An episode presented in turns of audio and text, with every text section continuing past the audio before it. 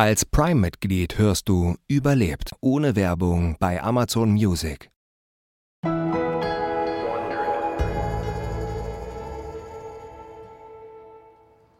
Juni 1978. Peter Strelzig biegt auf den Parkplatz des Leipziger Konsumentenwarenhauses ein und schnippt seine Zigarette aus dem heruntergekurbelten Fenster. Es ist 11 Uhr vormittags und das war bereits die achte Zigarette, die er heute geraucht hat. Wenn er nervös ist, raucht er noch mehr als ohnehin schon. Günther sitzt neben ihm auf dem Beifahrersitz. 120 Kilometer sind sie von Pösneck bis nach Leipzig gefahren. Beide haben letzte Nacht nicht viel geschlafen und auf dem Weg hierher kaum ein Wort gesprochen.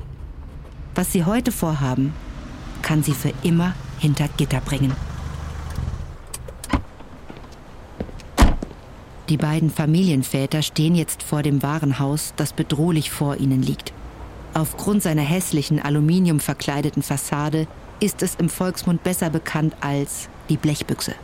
Peter und Günther sind hier, um sich Stoff zu besorgen. Genau genommen 900 Quadratmeter Regenschirmseide oder Taftstoff. Doch ob die Stoffwarenabteilung tatsächlich so viel auf Lager hat, ist mehr als fraglich. Außerdem bekommt man eine so große Menge nicht einfach so. Um überhaupt eine Chance zu haben, mussten sie sich eine ziemlich ausgefeilte Lüge überlegen.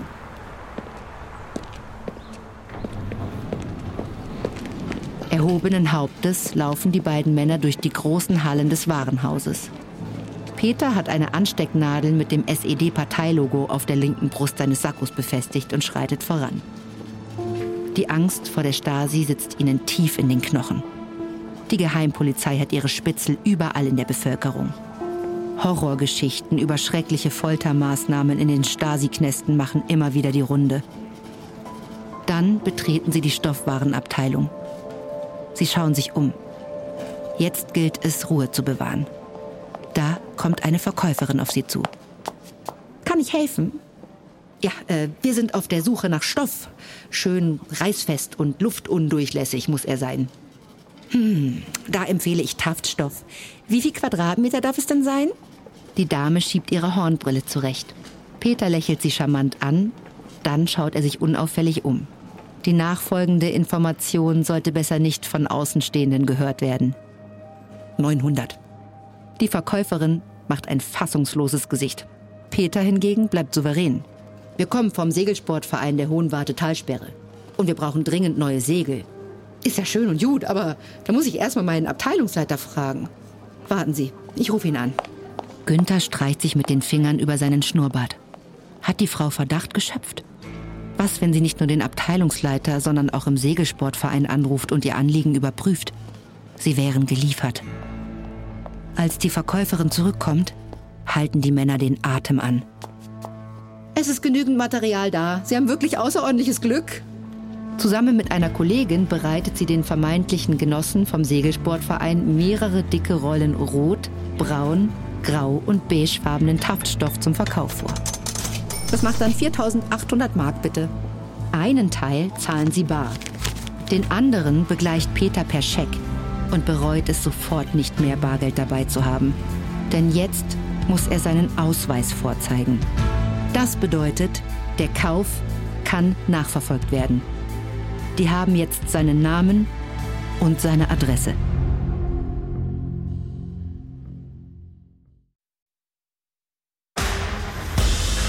Ich bin Eva Bay und das ist Überlebt von Wondery.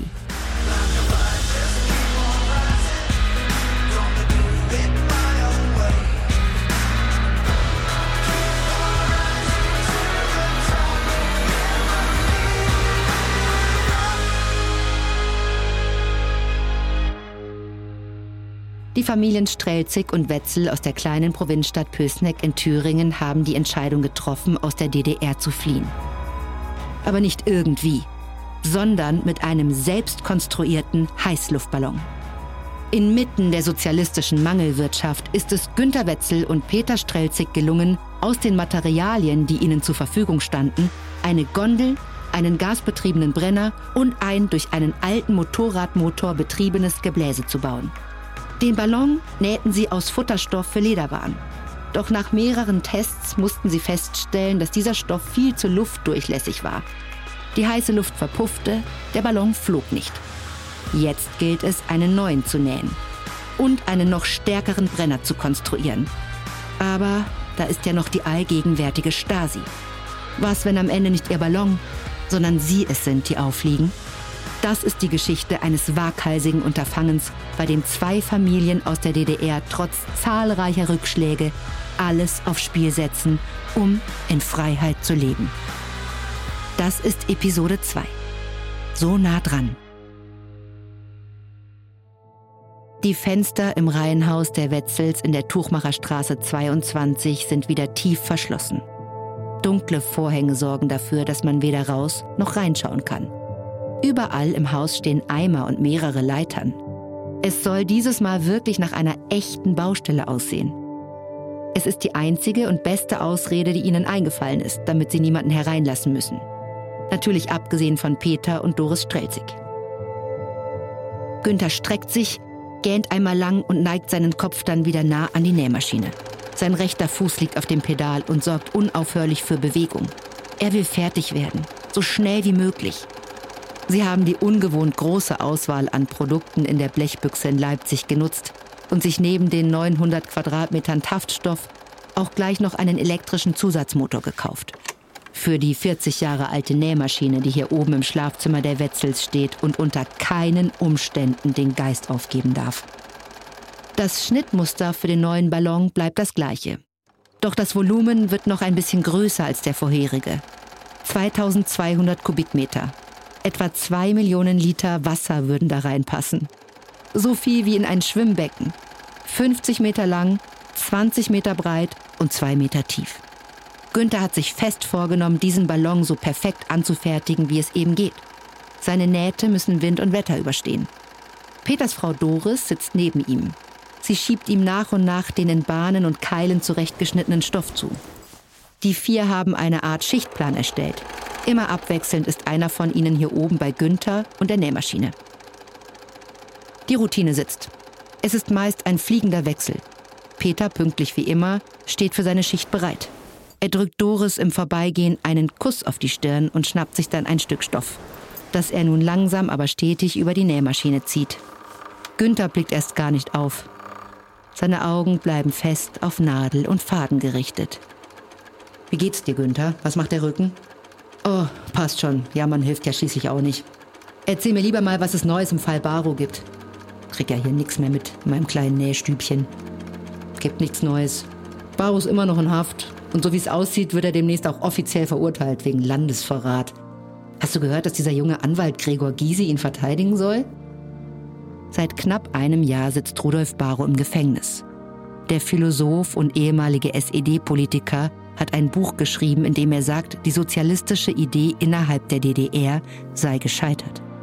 Dabei ist eigentlich allen, die in der DDR leben, klar, dass der sozialistische Anspruch wenig mit der Wirklichkeit des deutschen Arbeiter- und Bauernstaates zu tun hat.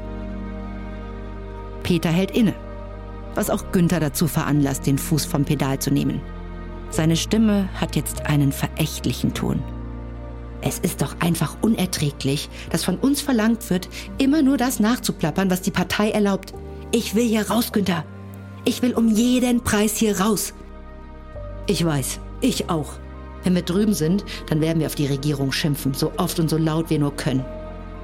Peter schaut seinem beinahe 14 Jahre jüngeren Kumpel in die Augen und muss schließlich lachen. Er weiß Günther für seinen pragmatischen Optimismus sehr zu schätzen. Noch zwei Tage, dann ist der neue Ballon fertig. Hoffentlich wird er sie alle acht gemeinsam in den Westen tragen. Mitte Juni 1978. Petra Wetzel steht auf dem Hof der Kindertagesstätte Gänseblümchen in Pösneck. Sie hält mit ihren grau-grünen Augen Ausschau nach dem kleinen Peterchen. Der Vierjährige geht seit über einem Jahr hier in den Hort. Petra erspäht ihren Sohn im Kreise mehrerer anderer Kinder. Er sitzt im Sandkasten und baut eine Burg. Er scheint den anderen Kindern dabei etwas zu erzählen. Peterchen ist ziemlich offen und kontaktfreudig. Das hat er von seiner Mutter. Peterchen, hallo! Petra war heute länger auf der Arbeit. Sie fühlt sich nicht gut und will nur noch nach Hause. Als sie Peterchen gerade an die Hand nehmen will, kommt seine Erzieherin aus der Einrichtung und winkt ihr zu. Frau Wetzel, warten Sie einen Moment bitte. Was will die denn jetzt, denkt sich Petra, setzt aber ein freundliches Lächeln auf. Genossin Wetzel, gut, dass ich Sie erwische. Haben Sie einen Moment? Die Erzieherin nimmt Petra am Arm und zieht sie ein Stück zur Seite. Peterchen bleibt einen Meter hinter ihr stehen und blickt zu seinen Spielkameraden rüber, die immer noch im Sandkasten sitzen. Die Erzieherin ist für ihre linientreue Haltung zur SED bekannt. Das muss sie auch sein, sonst würde man ihr wohl kaum die sozialistische Erziehung der DDR-Bürger von morgen anvertrauen. Ihr Mann Günther ist doch gelernter Maurer, nicht wahr? Wie kommt Peterchen da nur darauf, sein Vater sei näher? Petra rutscht das Herz in die Hose. Jetzt bloß nichts anmerken lassen. Sie lacht und fragt sich im nächsten Moment, ob das Lachen so unnatürlich klang, wie es sich angefühlt hat. Die Erzieherin verschränkt die Arme vor der Brust. Wir haben die Kinder heute gefragt, was ihre Eltern beruflich machen. Da kommt mir das schon sehr merkwürdig vor, finden Sie nicht? Was näht Ihr Mann denn da, wenn ich fragen darf? Petra unterdrückt ihre Angst mit aller Kraft und erinnert sich an die Lüge, die sie sich zurechtgelegt haben. Ach, da hat Peterchen nur was durcheinander gebracht. Wir wollen im Sommer einen Campingurlaub auf Usedom machen und brauchen ein neues Zelt. Das hat Günther am Wochenende genäht. Es ist mir peinlich, aber ich kann mit der Nähmaschine nicht so gut umgehen. Die Erzieherin nimmt ihre Arme hinunter. Die Insel Usedom, da war ich letzten Sommer auch mit meiner Familie. Ach, wie schön ist doch unser Land. Gut, dann grüßen Sie Ihren Mann, Genossin Wetzel. Bis morgen. Petra verabschiedet sich und nimmt Peterchen dann fest in ihre Arme. Dann läuft sie mit wackeligen Knien hinaus auf die Straße.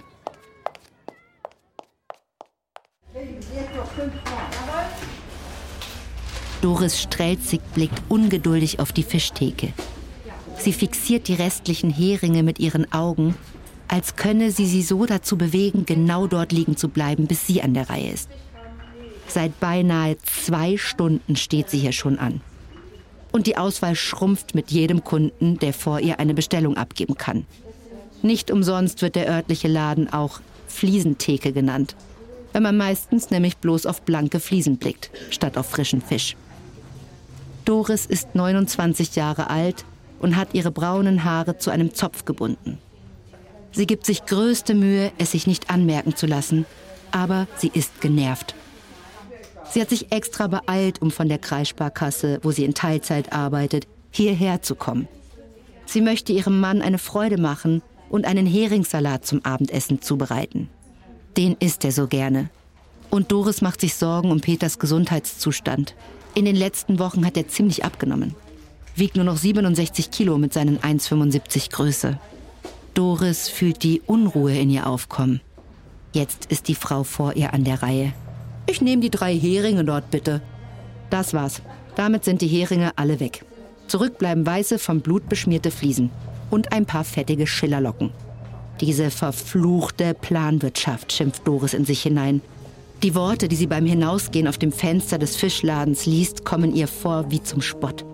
Mit Herz und Verstand wetteifern wir zum Nutzen unserer Kunden und zu Ehren unserer Republik. Daneben hängt eine schwarz-rot-goldfarbene Fahne mit Ehre, Hammer und Zirkel drauf. Die Fahne der DDR. Als Doris wieder an der frischen Luft ist, schnaubt sie einmal laut auf und stapft dann verärgert in Richtung Metzger. Auf dem Weg dorthin kommt sie am Hotel Posthirsch vorbei. In der Empfangshalle des Hotels gibt es einen der sogenannten Intershops. Dort drinnen gibt es jederzeit alles, was das Herz begehrt doch nicht für die Bürger und Bürgerinnen der DDR, sondern für Besucher aus dem Westen, die hier günstig einkaufen können. Und zwar ausschließlich mit D-Mark oder US-Dollar. Die DDR ist hochverschuldet und die DDR-Mark eine nicht konvertible Währung. Es herrscht chronischer Devisenmangel, also Mangel an Währung, die sich umtauschen lässt, damit die DDR Waren aus dem kapitalistischen Ausland bezahlen kann. Deshalb gibt es diese Läden, auch wenn sie den eigenen Leuten ziemlich deutlich vor Augen führen, was sie alles nicht haben. Doris bleibt am Schaufenster stehen und späht hinein. Sie wird nie vergessen, wie sie hier zum ersten Mal an einem Kaffee der Westmarke Jakobs Krönung gerochen hat. All die Produkte, die Doris neidisch im Schaufenster begutachtet, gibt es nur gegen Westgeld. Und wer hat schon Westgeld? Es ist kurz nach 18 Uhr und Peter Strelzig läuft den kleinen Weg zu seinem Haus am Altenburgring hinauf. Seit drei Jahren wohnt er hier mit Doris und seinen zwei Söhnen Frank und Andreas. Er hat es für 8300 Mark gekauft. Damals ein Einheitspreis für Häuser dieser Art. Es ist eine gute Adresse. Viele SED-Funktionäre, Gewerkschafter und Betriebsleiter wohnen hier. Das sozialistische Bürgertum. Gerade als er den Schlüssel zu seiner Haustür umdrehen will, hört er seinen Nachbarn nach ihm rufen. Es ist Detlef Kaiser, ein hohes Tier bei der lokalen Stasi-Abteilung. Strelzig, wann sehe ich dich bei der nächsten Parteiversammlung? Peter ist nur Mitglied der SED geworden, um eine größere Wohnung für seine Familie zu bekommen. Als Doris und er frisch verheiratet waren, wohnten sie in einem 12 Quadratmeter Zimmer. Das Klo war auf dem Flur. Als Frank geboren wurde, musste eine größere Wohnung her. Doch größere Wohnungen sind für Parteimitglieder reserviert. Peter bekam damals erstmals so richtig Wut auf die SED-Funktionäre und drohte damit, ein Zelt auf dem Pösnecker Marktplatz aufzuschlagen, als Form des Protests. Doch dazu kam es nicht. Peter wurde nämlich unmissverständlich klargemacht, dass wenn er weiter Ärger mache, sich andere Organe um ihn kümmern würden. Also die Stasi. Schließlich gab er also nach und wurde Parteimitglied. Kurz darauf bekamen sie dann auch eine größere Wohnung. Die glich allerdings einer absoluten Bruchbude, wie so viele in der DDR und auch im Pößneck. Peter weiß das Haus hier im Altenburgring also zu schätzen. Doch er weiß auch, welchen Preis er dafür gezahlt hat. Den seiner eigenen Integrität. Peter dreht sich zu Detlef Kaiser um. Ich bin nächstes Mal auf jeden Fall dabei, Genosse. War viel los. Du weißt ja, wie das ist. Schönen Abend wünsche ich. Als er in den mit Teppich ausgelegten Flur seines Hauses kommt, legt Doris gerade den Telefonhörer auf. Oh, ich sag's dir, Peter, ich bekomme jedes Mal einen kleinen Nervenzusammenbruch, wenn das Telefon klingelt. Seit ihr Mann im Konsumentenwarenhaus Leipzig für den Stoff mit einem Scheck bezahlen musste, hat sie Angst davor, dass die Stasi dran sein könnte. Was, wenn die Nachforschungen angestellt haben und sehen, dass es gar keinen Peter Strelzig im Segelsportverein Hohenwart gibt? Peter nimmt Doris in die Arme. Nicht mehr lange, mein Schatz. Und wir sind weg hier. Doris fängt an zu weinen und entschuldigt sich schluchzend dafür, dass es heute keinen Heringssalat geben wird.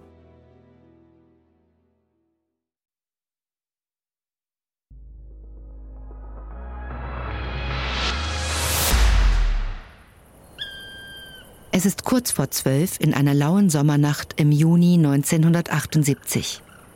Peter, Doris, Günther und Petra stehen wieder auf der auserkorenen Waldwiese bei Neuenbeuten, 15 Kilometer südlich von Pösneck. Wieder liegt der Geruch von Schweineställen in der Luft. Der neue Ballon ist fertig. Günther hat ganze Arbeit geleistet. Die vier haben mittlerweile eine gute Routine beim Aufbau ihrer Gerätschaften und Utensilien entwickelt. Die hellgrüne Stahlgondel wird auf den Boden gestellt. Die Verbindungsseile der Ballonhülle an den Eckstreben der Gondel befestigt. Je drei Seile an jeder Ecke. Dann rollen die vier die neue, farbige Hülle auf dem Boden der Waldlichtung aus. Als letztes holt Peter den selbstgebauten Flammenwerfer aus dem Anhänger.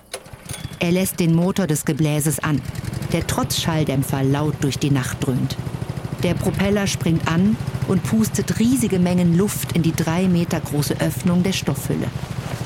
Günther und die beiden Frauen können sie kaum am Boden festhalten. So stark ist der Windsog. Peter zündet den Brenner und schnappt sich den Flammenwerfer. Die blau-orange Flamme ist zwischen fünf und sechs Meter lang. Das Gas strömt jetzt aus vier großen Propangasflaschen in die Hülle. Es sieht ganz danach aus, als würde sich der neue Ballon dieses Mal tatsächlich mit heißer Luft füllen, ohne dass sie kurz darauf wieder entweicht. Auf Günthers Gesicht zeichnet sich ein zufriedenes Lächeln ab. Der Taftstoff war eine gute Wahl. Nach fünf Minuten hebt sich der grün-blau-beige gestreifte Riesensack langsam von der nassen Waldwiese. Und irgendwann schwebt der birnenförmige Heißluftballon tatsächlich vor ihnen über dem Boden. Es ist ein fantastischer Anblick. Die vier werden ihn für den Rest ihres Lebens nicht vergessen. Sie fühlen sich wie in einem Traum. Über ihnen der Sternenhimmel, um sie herum der dunkle Tannenwald und vor ihnen ihr selbstgebauter Heißluftballon, der sich wie ein gewaltiger bunter Pilz auf der Wiese auftürmt. Günther ist der Erste, der sich einige Meter entfernt an den Waldrand stellt, um eine bessere Sicht zu haben. Petra kommt dazu. Dann stellen sich auch Peter und Doris neben sie. Mit funkelnden Augen und offenen Mündern bestaunen die vier ihr gemeinsames Werk. Sie alle können nicht anders als stolz zu sein auf das, was sie hier geleistet haben. Es ist Peter, der das Schweigen bricht. Dann wollen wir mal gucken, wie es um den Auftrieb bestellt ist. Als er sich in die Gondel stellt, merkt er, dass der Ballon gar keine Zugkraft hat. Sie versuchen, die Flamme des Brenners zu vergrößern. Aber da ist nichts mehr rauszuholen. Peter blickt den Tatsachen ins Auge. Die Luft in der Hülle ist einfach nicht heiß genug. Wir brauchen einen viel stärkeren Brenner, wenn wir damit mit acht Leuten fliegen wollen. Und doch, die Freude über den schwebenden Ballon kann ihnen gerade niemand nehmen. Auch wenn der Ballon sie noch nicht Richtung Himmel tragen kann. Dieser erste Testversuch mit ihrer frisch genähten neuen Ballonhülle ist ein Riesenfortschritt. Trotzdem bleibt die dringende Frage. Wie zur Hölle sollen sie mit ihren begrenzten Mitteln einen noch stärkeren Brenner bauen? Die vier sitzen jetzt wieder im orangen Moskwitsch der Strelzigs. Ihre Ballongerätschaften haben sie fein säuberlich im Anhänger verstaut. Die Planen, die darüber liegen, sehen aus, als würden sie zum Campen fahren. Alle vier sind müde, fühlen sich aber immer noch ganz beseelt. Ihr fliegender bunter Ballon zeichnet sich weiter vor ihrem inneren Auge ab. Doch aus diesem seligen Zustand werden sie alle unsanft herausgerissen. Vor ihnen auf der Straße taucht plötzlich etwas im Scheinwerferlicht auf. Peter kneift die Augen zusammen. Was ist das? Das Einzige, was er in diesem Moment erkennen kann, ist, dass es ziemlich groß ist und unbeleuchtet, wie eine Art Monster aus Stahl. Peter fährt daran vorbei. Der Schrecken, der sich jetzt einstellt, stellt ihm und allen anderen die Nackenhaare auf. Mein Gott, das war ein Panzer der Volksarmee. Den beiden Frauen entfernt gleichzeitig ein leiser Schrei. Und dann, nachdem Günther aus einem Moment der Schockstarre erwacht, stammelt er. Menschenskind, fahr schneller! Fahr doch bloß schneller! Nein, dann werden wir doch erst recht verdächtigt. Nach ein paar hundert Metern kommen weitere Militärfahrzeuge auf sie zugefahren. Und dann marschieren plötzlich, wie aus dem Nichts, hunderte Soldaten am Straßenrand im Gänsemarsch an ihnen vorbei. Die Grenztruppen der Nationalen Volksarmee unternehmen ein Nachtmanöver. Die gesamte Gegend rund um sie herum ist voller Soldaten, die durchs Unterholz robben. Den Vieren wird klar, was für unfassbares Glück sie hatten. Eine halbe Stunde früher und die Soldaten hätten sie und ihren fliegenden Heißluftballon auf der Waldwiese entdeckt. Vor dem Haus der Wetzels in der Tuchmacherstraße kommt auch Petra langsam wieder zu sich. Noch nie in ihrem Leben hatte sie eine solche Angst. Ich habe letztens von einem Fall gehört, wo ein SED-treuer Teenager seine eigenen Eltern bei der Stasi verraten hat. Seid ihr euch sicher, dass euer Frank noch keinen Wind von unserem Vorhaben bekommen hat? Doris reagiert empört. Hat er nicht? Und wenn schon, Frank würde uns niemals verraten. Peter unterbricht seine Frau. Er hält es für das Beste, den Schock jetzt erstmal zu überwinden und schlafen zu gehen. Verhalten verabschieden die vier sich voneinander. Als die Wetzels wenig später in ihrem Bett liegen, wiederholt Petra ihre Sorge. Was, wenn Frank längst Bescheid weiß? Und selbst wenn er es nicht melden würde, es würde ja schon reichen, er erzählt einem Freund davon, dessen Eltern wiederum bei der Stasi sind. Petra macht in dieser Nacht kein Auge zu.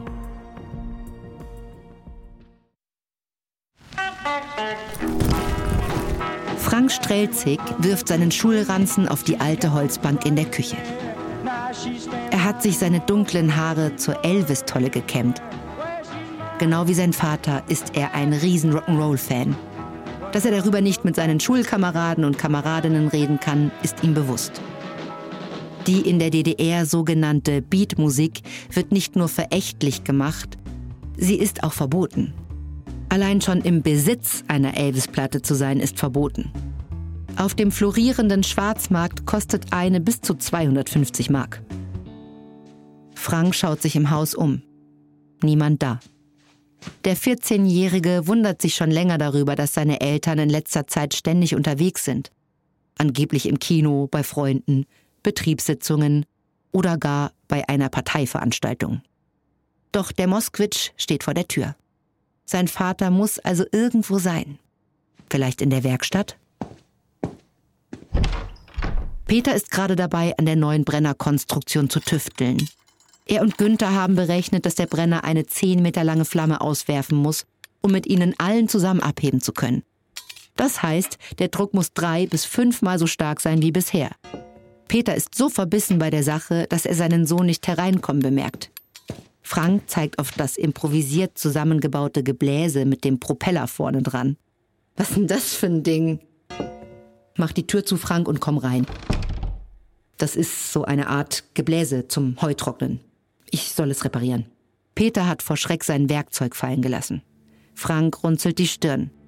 Irgendetwas scheint ihm komisch vorzukommen. Peter hält den Blick kaum stand. Schon so lange lügt er seinen Sohn an. Dabei ist er doch eigentlich alt genug.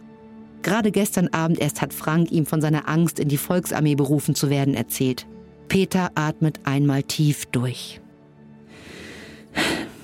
Frank, ich möchte dich was fragen. Wenn jetzt ein Flugzeug bereitstehen würde, um mit uns, mit dir, deinem Bruder, mit Mutti und mir, in die Bundesrepublik Deutschland zu fliegen, würdest du dann einsteigen? Frank nickt. Die Frage kommt ihm überflüssig vor. Ja, natürlich, wenn ihr auch rüberfliegt. Und außerdem soll da ja vieles besser sein als hier bei uns. Aber warum reden wir eigentlich darüber? Wir haben ja sowieso kein Flugzeug. Nein, ein Flugzeug haben wir nicht. Aber so etwas Ähnliches. Peter nimmt die Plane seines Anhängers ab. Bis spät in den Abend sitzen die beiden zusammen. Peter weiht seinen ältesten Sohn in den gesamten Fluchtplan ein und lässt ihn eines am Ende schwören. Er darf keiner Menschenseele davon erzählen. Es ist mitten in der Nacht, Ende Juli 1978. Durch die vergilbten Gardinen fällt ein schmaler Lichtstrahl in das kleine Schlafzimmer der Wetzels. Ansonsten ist es komplett finster. Die Nähmaschine steht in einer dunklen Ecke unter der Dachschräge. Ganz still. So, als müsste sie sich von den Strapazen der letzten Wochen erholen. Die Wetzels schlafen. Petras rotbraunes Haar ist zu einem Zopf geflochten. Sie windet sich. Dann schreckt sie mit einem plötzlichen Ruck hoch und reißt die Augen auf. Sie sitzt jetzt aufrecht im Bett und atmet schwer. Sie zittert und ist vollkommen schweißgebadet. Von der ruckartigen Bewegung ist auch Günther wach geworden. Er streichelt seiner Frau schlaftrunken über den Rücken. Es war nur ein Albtraum, mein Schatz. Ich habe geträumt, dass der Ballon abgestürzt ist. Andreas und Peterchen haben geheult und geschrien und ich konnte nichts machen. Wir sind gefallen und gefallen und gefallen. Und dann bin ich aufgewacht. Petra ist völlig aufgelöst. Günther versucht sie zu beruhigen. Aber sie ist nicht mehr zu beruhigen. Ich kann das nicht, Günther. Ich, ich will das nicht. Ich will das alles nicht mehr. Die Gefahr ist zu groß, unsere Kinder noch so klein. Wenn was passiert, ich, ich werde mir das nie verzeihen. Die beiden sprechen bis zum Morgengrauen. Doch Petra hat ihre Entscheidung getroffen. Und auch Günther gesteht sich und seiner Frau nun ein, dass er kaum noch eine Chance sieht, einen ausreichend starken Brenner zu bauen. Schon seit Wochen zermartern er und Peter sich den Kopf darüber. Eine Lösung ist absolut nicht in Sicht. Außerdem war Günther von vornherein klar, dass er den Plan nicht ohne Petras vollkommene Unterstützung durchziehen würde. Nach dem Frühstück spaziert Günther zum etwa anderthalb Kilometer entfernten Haus der Strelzigs. Er fühlt sich zerrissen, doch ihm bleibt keine andere Wahl. Peter öffnet die Haustür. Er will Günther gerade beichten, dass Frank eingeweiht ist. Doch dazu kommt es nicht mehr. Sein Kumpel rückt direkt raus mit der Sprache. Wir sind raus, Peter. Unsere Söhne sind noch so klein. Wir können es nicht riskieren. Peter schaut ihn ungläubig an. Ihm fehlen die Worte. Doch Günther hat ihm noch etwas mitzuteilen. Ich habe heute Morgen berechnet, dass der aktuelle Brenner nicht mehr als 400 statt der veranschlagten 800 Kilo schafft. Das heißt, ihr vier könnt fliegen. Peter weiß nicht, ob er sich freuen darf oder ob er versuchen soll, Günther zu überreden. Ein weiterer Blick von Günther macht ihm allerdings klar, dass die Entscheidung final ist. Am Abend, nach Einbruch der Dunkelheit, beseitigen die Wetzels alle Spuren in ihrem Haus und in ihrer Werkstatt. Das gesamte Material kommt zu den Strelzigs. Sie vereinbaren von nun an, jeden Kontakt zueinander zu vermeiden. Dann verabschieden die vier sich. Es ist ein Abschied auf unbestimmte Zeit, vielleicht sogar für immer. Günther und Peter umarmen sich. Der 23-jährige Günther klopft seinem älteren Freund beinahe väterlich auf die Schulter. Viel Glück. Auf dem Rückweg zu ihrem Haus stellt Peter fest, dass die gesamte Verantwortung für ihre Flucht nun bei ihm liegt. Auf keinen Fall will er das Leben seiner Familie riskieren. Für Peter steht fest, er muss die Brennertechnik optimieren, um einen Absturz des Ballons ausschließen zu können.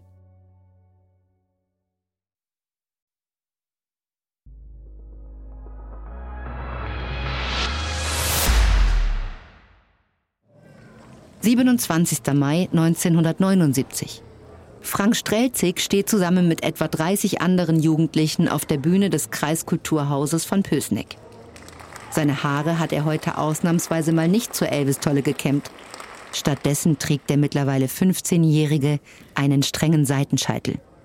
Es ist der Tag seiner Jugendweihe. Mehr als zehn Monate sind vergangen, seit die Wetzels aus dem Fluchtvorhaben ausgestiegen sind. Frank hat mehr und mehr Günthers Rolle übernommen. Gerade erst haben sie durch einen Zufall entdeckt, dass die Flamme des Brenners viel stärker wird, wenn man die Propangasflaschen auf den Kopf stellt. Jetzt ist die Zugkraft ausreichend, insbesondere wenn nur vier Personen in der Gondel sitzen. Den monatelangen Unterricht zur Jugendweihe hat Frank völlig leidenschaftslos mitverfolgt.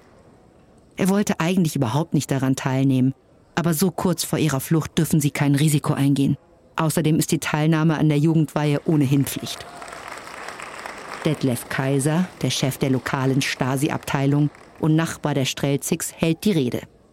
Es ist Zeit für das Gelöbnis.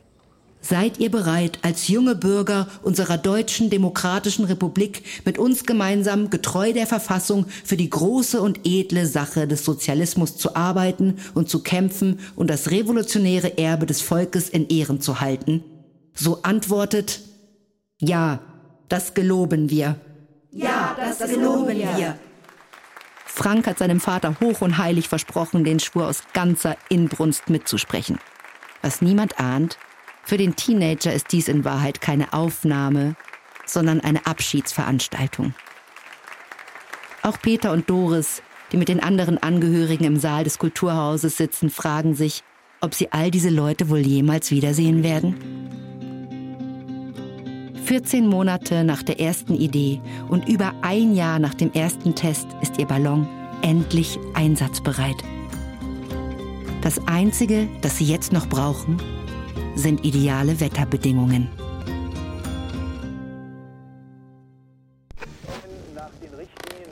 Ungeduldig sitzt Peter in seinem Wohnzimmer und starrt auf sein uraltes Radio.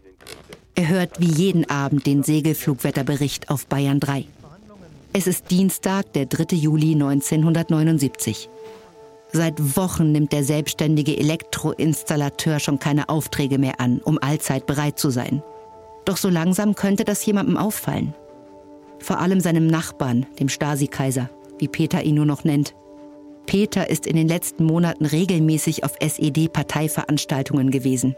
Es gab einen Deal mit Frank. Jugendweihe Unterricht für den Sohn, SED-Parteiveranstaltungen für den Vater. Nach außen geben sich die Strelzigs die größte Mühe, wie eine ganz normale DDR-Familie zu wirken. Misstrauen zu erwecken wäre zu diesem Zeitpunkt fatal. Nur ein Blick in ihre Garage und man hätte genug Beweise, sie wegzusperren. Peter hält es mittlerweile kaum mehr aus, den Plan endlich in die Tat umzusetzen. Manchmal fühlt es sich an, als würde er ersticken. Dann sagt die Stimme aus dem Radio endlich die vier Worte, nach denen er sich schon so lange sehnt. Konstanter Wind aus Norden. Peter wird von einem Gefühl der Euphorie gepackt. Nordwind ist genau das, was sie brauchen, um von ihrer Waldlichtung bei Neuenbeuten nach Süden in die BRD bzw. Bayern getragen zu werden. Als Frank gegen Mittag von der Schule nach Hause kommt, steht Peter auf dem Balkon und beobachtet die Wolken. Sie wehen von Norden nach Süden. Peter beugt sich zu seinem Sohn hinunter. Junge, ich glaube, du kannst dich fertig machen. Frank schießt das Adrenalin durch die Venen. Er fühlt die Abenteuerlust in sich aufsteigen. An diesem Abend gibt es Kaffee für Peter, Beruhigungstabletten für Doris und eine kräftige Bohnensuppe mit Speck für die ganze Familie. Dem elfjährigen Andreas, der von allen nur Fitscher genannt wird, erzählen sie, sie würden spontan in den Campingurlaub fahren. Gegen 22.30 Uhr ist es soweit. Peter steht im Flur. Die Jungs sitzen bereits im Auto. Doris, kommst du? Reicht langsam mit dem Staubwischen. Seine Frau hat in den letzten Stunden das gesamte Haus geputzt. Mit dem Lappen in der Hand kommt sie die Treppe hinunter. Wenn die Stasi hier auftaucht, will ich mir nicht nachsagen lassen, eine schlechte Hausfrau zu sein. Peter verdreht die Augen. Dann verabschieden sie sich von ihrem Zuhause und von ihrer Katze Purzel. Doris macht ihr noch fix das Küchenfenster auf, damit sie rein und raus kann. Sie kämpft mit Tränen. Sie ist dabei, sich von ihrer Heimat zu verabschieden. Ein einziger kleiner Koffer ist alles, was sie mitnehmen. Darin sind vor allem Familienfotos.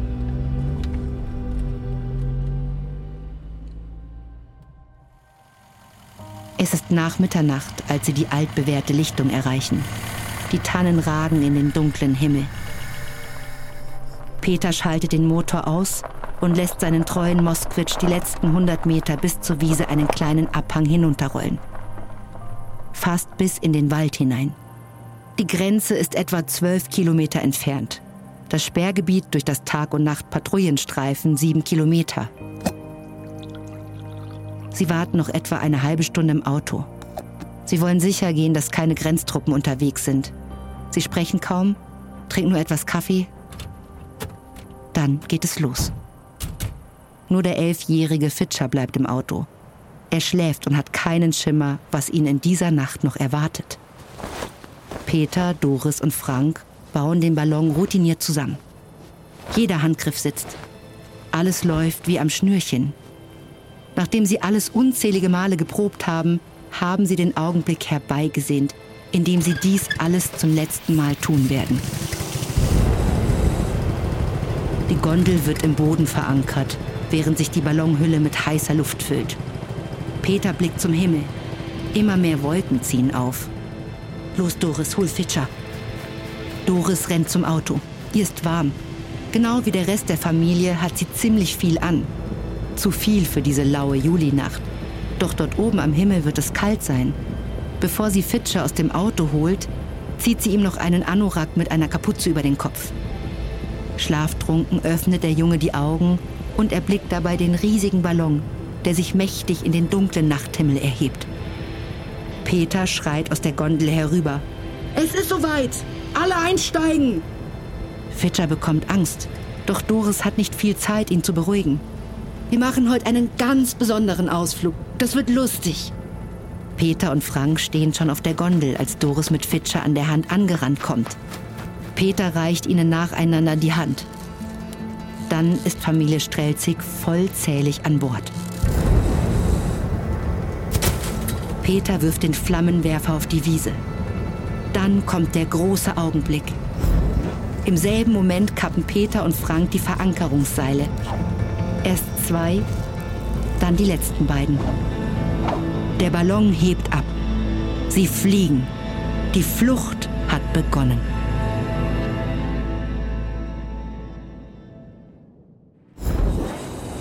Je weiter der Ballon in den Himmel steigt, desto kleiner werden die Tannen unter ihnen. Doris kann jetzt die Schweineställe in neuen Beuten sehen und glaubt sogar den beleuchteten Kirchturm ihres Marktplatzes in Pösneck in der Ferne zu erkennen. Sie hockt auf dem Boden, angelehnt an das aus Wäscheleinen bestehende Geländer ihrer Gondel. Fitscher eng umschlungen neben ihr.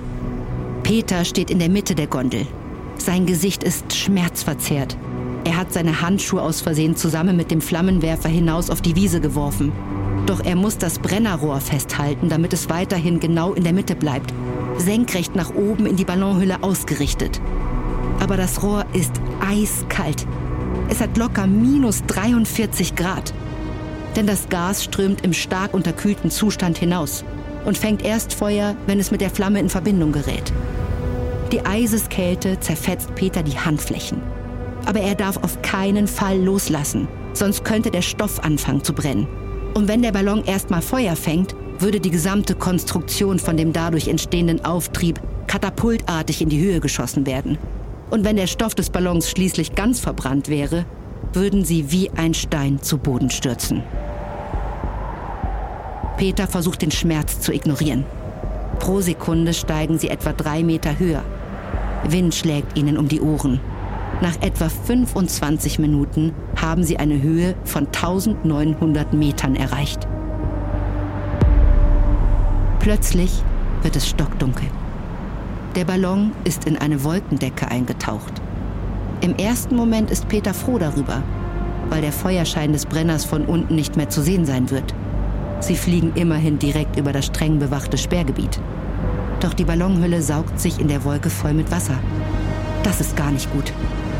Der Ballon wird dadurch schwerer. Sie fangen an zu sinken. Anfangs nur ein bisschen, dann immer schneller und schneller. Dazu kommt, die Brennerflamme wird kleiner. Die Gasflaschen sind leer. Sie spüren, wie der Druck in den Ohren zunimmt. Der Ballon wird von der Schwerkraft in die Tiefe gezogen. Peter versucht Ruhe zu bewahren. Er kann jetzt schon die Baumwipfel erkennen, die unter ihnen aus der Dunkelheit auftauchen. Doch er kann nichts machen. Die Grundformeln der Physik lassen sich nicht biegen. Dann streifen Baumkronen den Boden ihrer Gondel. Festhalten! Peter und Frank setzen sich zu Doris und Fitscher. Familie Strelzig klammert sich eng aneinander fest. Fitscher schreit, müssen wir jetzt sterben? In der Gondel ruckelt es heftig. Äste und Blätter rasen an den Passagieren vorbei. Intuitiv graben sie ihre Köpfe zwischen die Beine ein, um ihre Gesichter zu schützen. Dann zerfetzt eine hochgewachsene Fichte die Ballonhülle. Das Geräusch, das der reißende Stoff dabei macht, geht allen vier Passagieren tief unter die Haut. Dann fällt die Gondel krachend zu Boden. Peter schaut zu seinen Söhnen und seiner Frau. Ist alles gut? Alle in Ordnung? Ja, mir geht's gut. Fitscher? Frank? Habt ihr euch wehgetan? Doris umarmt ihre beiden Söhne, die jeweils mit dem Kopf schütteln. Keiner von ihnen hat auch nur einen Kratzer davon getragen. Allerdings fühlen sich alle ziemlich benommen von dem harten Aufprall. Peter schaut auf seine Armbanduhr. 34 Minuten waren sie in der Luft. Haben sie es geschafft? Die vier steigen nach und nach aus der Gondel. Mit einem Kompass und einer Taschenlampe ausgestattet, läuft Peter los. Natürlich in Richtung Westen. Nach 200 Metern sieht er einen Metallgitterzaun, vier bis fünf Meter hoch. In kurzem Abstand dahinter befindet sich ein zweiter Zaun. Ein Stück weiter rechts ein Beobachtungsturm. Die anderen drei Strelzigs sind ihm leise gefolgt. Doris stellt die Frage aller Fragen. Sind wir nun im Osten oder Westen? Da findet Frank auf dem Boden ein Stückchen Papier. Es ist eine Toastbrotverpackung. Frank liest laut vor, was auf ihr steht. VEB Nahrungs- und Genussmittel Wernigerode. Da bricht Peter zusammen, sagt auf die Knie. Schweiß rinnt ihm über die Stirn. Er kann es nicht fassen. Sie sind 200 Meter vor der westdeutschen Grenze gelandet. 200 Meter vor der BRD. 200 Meter vor einem Leben in Freiheit. So nah dran. Doch es ist keine Zeit zum Wundlecken. Sie befinden sich mitten im Todesstreifen. Hier wimmelt es von Stacheldrähten, automatischen Schießanlagen und Minen. Wie sollen sie hier bloß, unbemerkt und vor allem lebendig, wieder rauskommen?